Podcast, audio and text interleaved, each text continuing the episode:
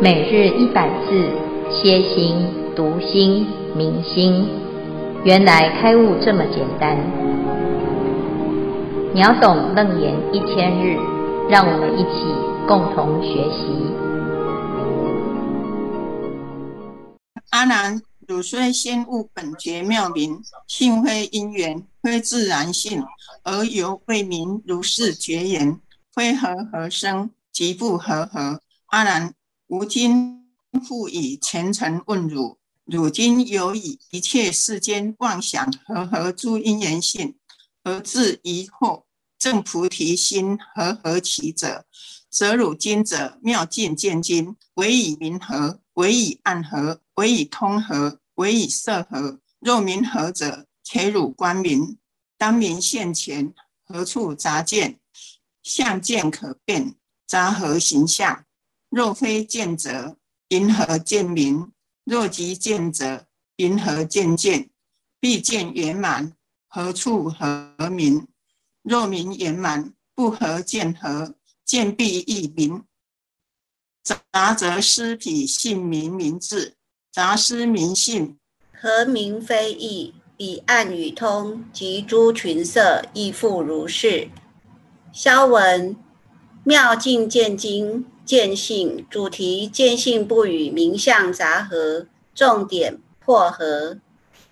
诸位全球云端共修的学员，大家好，今天是秒懂楞严一千日第一百一十六日，我们来到了一个新的小段落。这小段落呢，是佛陀为了回应阿难前面的问题。阿难在这一段里面呢，听完了十番显见之后，他。反映啊，他的文法的心得，就是在十番显见讲到显见超情这一段，他开始陷入一种迷惑，叫心犹未开啊。因为佛陀讲的这个非因缘非自然的这一个论调，是他前所未听的，所以他跟他以前的观念一比较呢，就发现嗯。他不是很明白，也很不懂啊。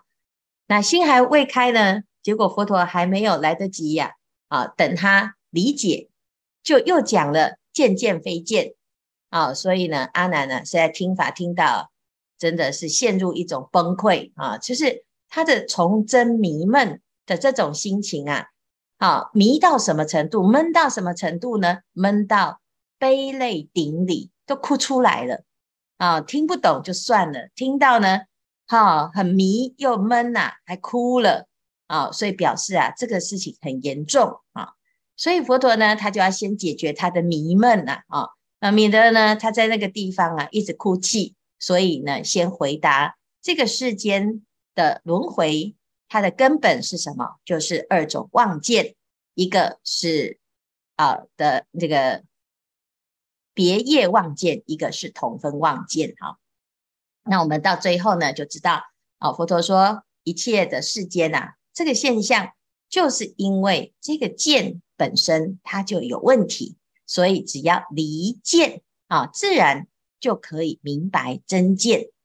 好，那接下来呢，佛陀就要来讲啊，这前面的那个不开的问题了。所以佛陀讲啊，阿难，汝虽先悟。本觉妙明，性非因缘，非自然性。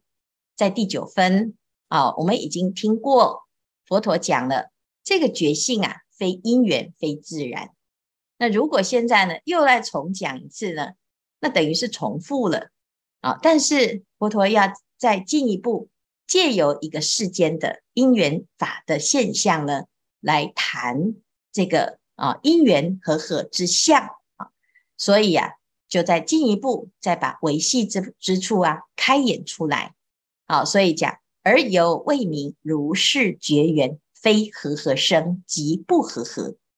这一段呢，最主要就是就因缘和合这个四个字，这是我们所认识的诸法因缘生，诸法因缘灭啊，生灭的现象怎么来的呢？就是因跟缘。有和合之相，那和有两个，两个字都念和，好，但是这个和合是怎么怎么样产生的一个状态呢？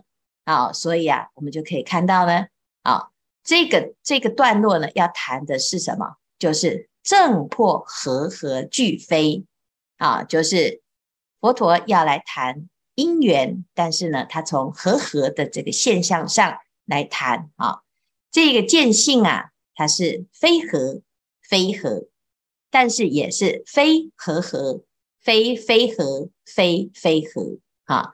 那我们要知道呢，诶，这要怎么来论断呢？那现在我们要先回到最前面了。佛陀讲，我们现在啊，用前尘来问，什么叫前尘？就是我们眼睛所见，见到什么？见到明、暗、同、色、圆、空、浊、清，这八项又来了。这个八项呢，来问。它并不是要讨论八种现象是怎么出来的，而是要借由前尘来显出我们的心呢、结果呢，你不但呢是搞混了，而且还怎样以一切世间妄想和合诸因缘性而来疑惑你的真心。你的真心啊，有需要和合吗？这不需要啊，不需要跟人和合，跟也不需要。靠任何的条件，也不是因缘假合。可是你为什么会有这种迷惑呢？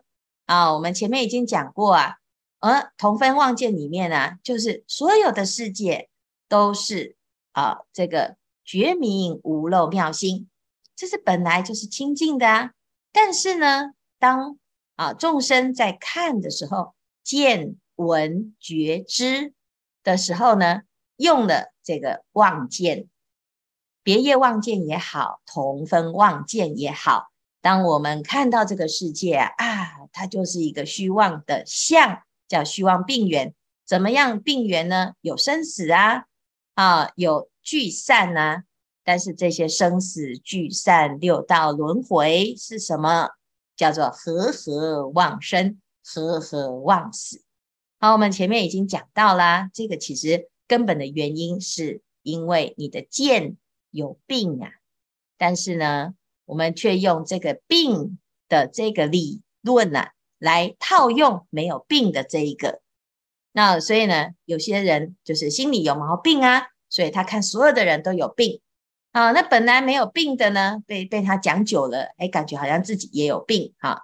所以呢，而自疑惑，正菩提心和合其者，就是呢，他反而呢，用这个迷惑啊。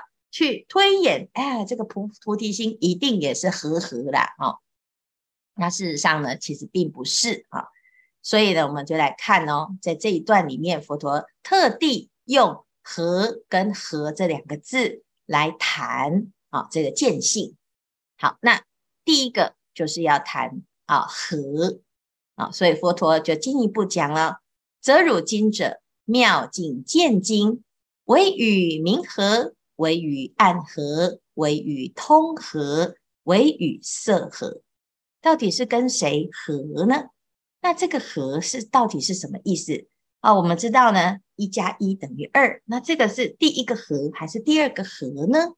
啊，所以呢，我们来看哦，明暗通色这个相，我们知道这是八相。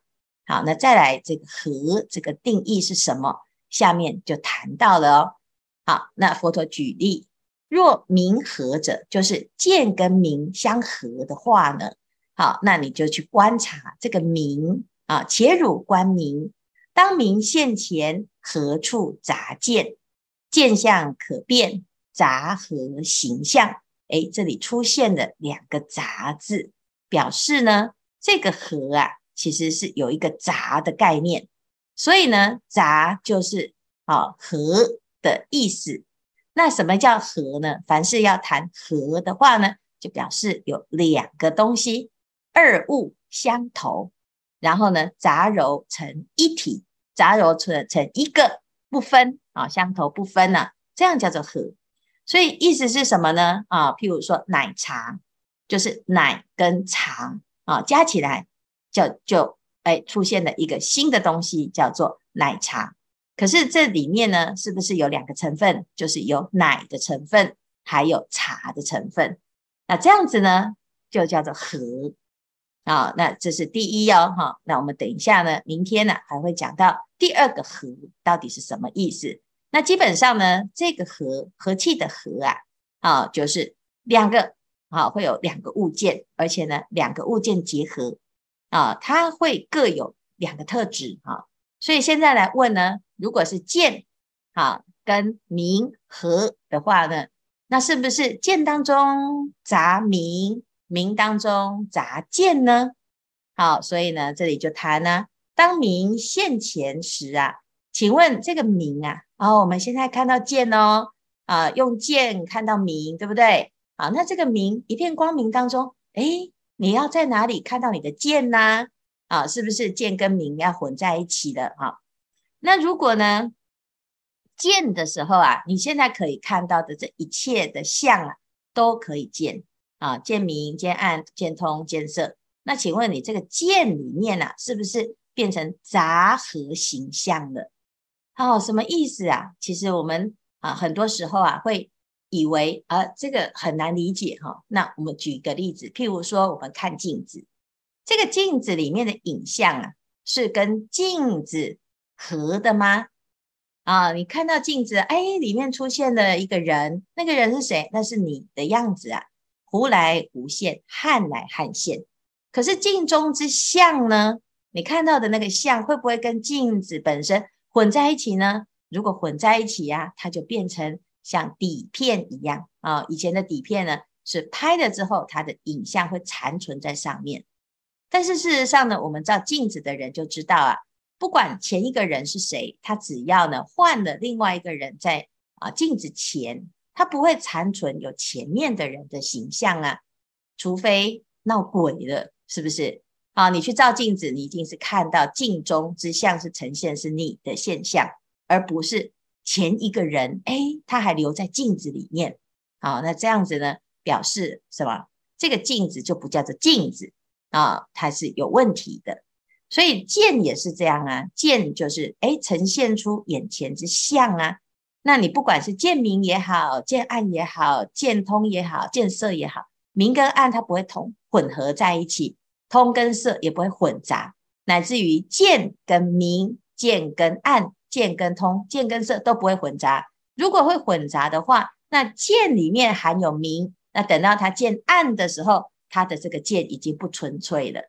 它基本上就见不到暗了啊，哦，所以呢，杂合形象，啊、哦，所以这两个是不杂的啦。好、那但是呢，又不能说它不是见哦，啊、若非见者，那怎么你你见得到明呢？云何见明？若即见者，云何见见？啊，一样的问题呀、我们前面啊谈过。如果呢啊，那它就不是见呐啊，啊，明跟暗呢，它就是自己就知道就存在。可是你怎么去去发现它呢？其实你还是不能够离开你的见嘛啊。但是如果呢，这个明本身它就是见的话，那你怎么呃有办法去分辨到底见是明还是明是见呢？你就会混合在一起，乃至于呢，我们如果见见。之时啊，啊，你还是要能够知道哦。见见之时，见非是见，但是呢，啊，如果见跟见两个见不能够分清楚的话，那你就混而为一，你没有办法分清楚真见跟妄见哦。好，所以呢，既非见，又非即见，啊，那这样子呢，我们就可以知道哦。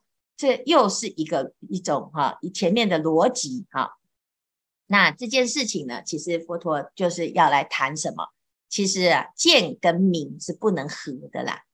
啊，若见圆满，何处合明？见本身它是独立的、圆满具足的，它在哪个地方可以把名加进来呢？那如果名本身呢，它就是有它独立的特质，那它去哪里？跟见来相合呢，所以这里讲若名圆满不合见名，不合就是不该呀，啊，不是那个后面那个和合的合哦，是不应该说它跟见有一个合，好，所以表示见跟明是怎样？两个是相异的，所以见必异明。如果这两个呢能够混杂合合的话呢，杂则失彼姓名名字，杂失名姓，合名非异呀。啊、哦，所以这里讲到呢，如果见跟名啊，哦，大大家可以混合在一起，混杂在一起的话呢，它就会失去了见的本性，性就是本质啊，啊、哦，然后见本身呢，它就是有明的特质。好，这见的本身就会明了，要不然你怎么看得清楚呢？你怎么知道呢？你怎么明白呢？好，然后呢，也会去失去什么名字啊？见就不叫做见了啦。啊，那名也是一样哦，名它有它自己的本质，然后它也有它自己的特性，啊，也有它的功能，然后它也有它的名字。那如果要混杂在一起，到底哪一个部分是见，哪一个部分是名呢？啊，就会很混乱了。好，那如果呢，啊，这个杂失名姓的话呢，也是一样哦。所以第一句的杂则失彼，啊，比这个比呀、是指见啊，见的这这见见就是这个比呀，哈。所以第一句在讲的是，如果见混合名的话呢，就失去了见的本性及见的本名以及见的名字。如果第二个名哈，它是杂于见的话呢，它就失去了名的本性啊，所以表示呢，见和明合啊是错误的，叫明合非异，就是见跟明它是不是和合的啦？啊，那这样子了解吗？好，所以我们呢就知道哦，原来这样的论述呢，其实我们从头到尾其实就在告诉大家。见跟明是不非合啊，我们不能用合来谈这个见跟前程的一个关系哈。那同样的，以此类推呢，彼岸与通，及诸群色，亦复如是。那这样子懂了吗？啊，就是前尘呐、啊，它跟见是不可以合的。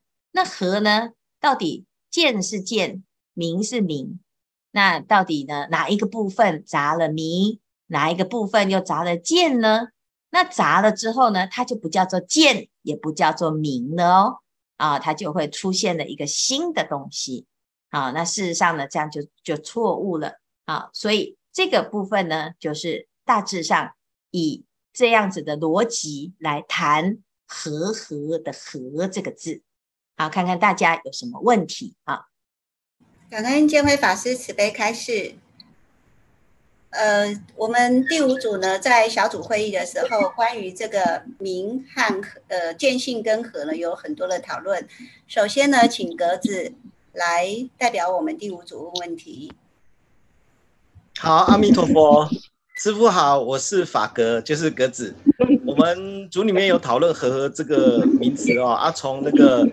煮沙不成饭，然后珍珠奶茶一直到三二一混凝土，哦，甚至于讲苹果跟石头不可以打成果汁，很多很奇怪的案例、哦。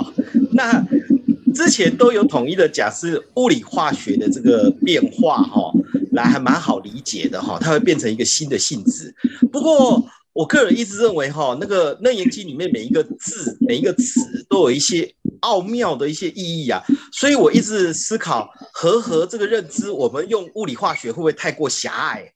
好、只是谈它的化学性质变化之类的啊。其实从文字里面哈、古籍的文字里面去看，古时候的人的文字哦，它的意义是变化无穷，它不会只有局限在所谓的质变啊或什么这里面。所以，我们从文字上来看，和第一个和字，它是从道河边。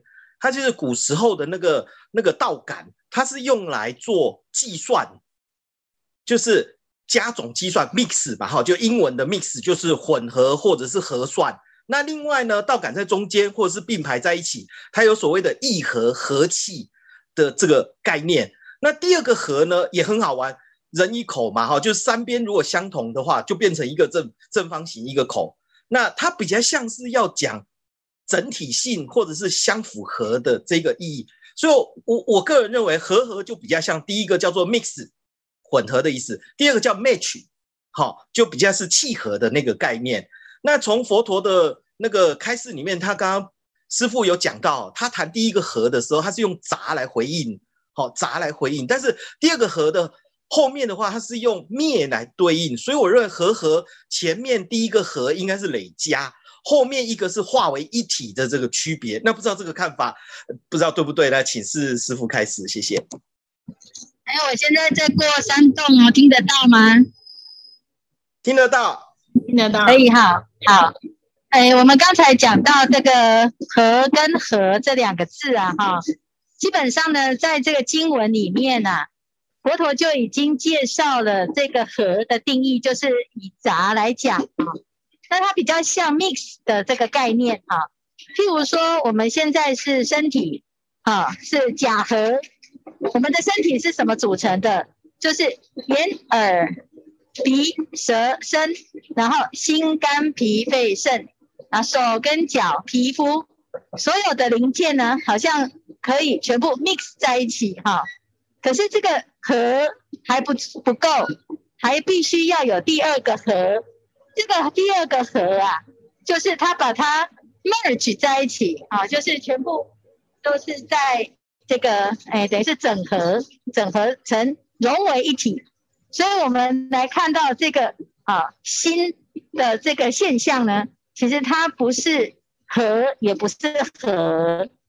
那我们要去理解因缘和合。这两个字啊，好，那因缘是怎么样和合在一起？既有 mix 又有 merge 啊，就是既有它混杂在一起，但是它同时也发生了一个整体性的变化啊。所以呢，刚才在讲说，哎，我们举这个例子，什么奶茶，其实都不太能够讲真正因缘和合的奥妙。整个世界呢，其实就是一个因缘和合的现象。譬如说，我们现在是在地球，地球是整个宇宙当中的其其中一颗球，它既是独立的，但是它也是整体的。只是我们没有办法定义它的时候呢，就会诶用啊这个一条一条的这个不同的类别来归属它。好，所以呢，我们要认识这个世界也是如此，用色声香味触法，用眼耳鼻舌身意。所以佛陀呢，其实在归纳这整个世界的现象的时候呢，他用六啊五音六入十二处十八界因缘和合，虚妄有生因缘别离虚妄明灭来讲这个和合的现象。好，那我们现在要认识的是，透过这个现象呢，所有的人都以为它是一个真理啊，但是现在佛陀讲的，如果我们要解脱。这个轮回的现象啊，必须要认清楚那个解脱的一个关键点，就是这个本觉妙明。这本觉妙明，它因为没有掺杂在这个系统里面，所以它可以不跟这个系统的现象混杂，所以它非和合。但是它又不离开这个和合的现象，所以也是非非和合。好，那我们现在呢，第一步先认识。第一个“和”这个字啊，那诶，这个大家在讨论的时候，其实我们试图用各种不同的角度，不管是物理现象还是化学现象，其实各个学科也都是为了要认识这个世界，只是它所采用的语汇是不同。那佛陀呢，他用的是因缘和合，科学家用的又是另外一种语言，所以呢。我们都是为了要认识这个宇宙的实相、宇宙的真相，但是最终不呢，还是要回归到我们的修行，还有跟我们的生死、跟我们的生命有什么关联，它才会显得有意义啊！否则有时候只是一个哲理上的辩论，或者是逻辑上的一个思辨，那其实有的人啊，他真的是会觉得。哇，我们讨论半天啊，还跟我的现在穿衣吃饭有什么关系呢？哎，就会有这个问题。好，好，谢谢格子哦。谢谢师傅指正，谢谢。谢谢师傅。接下来我们还有志观，还有一个问题。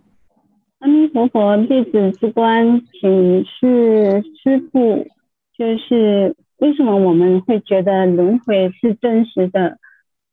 是不是因为轮回的过程是经过不断的合与合？就像我们的身体在这一期的生命中，成为暂时的一个聚合体，透过呃秒懂楞严一千日的学习，虽然我现在明白了你，可是五蕴中的感受却好真实哦。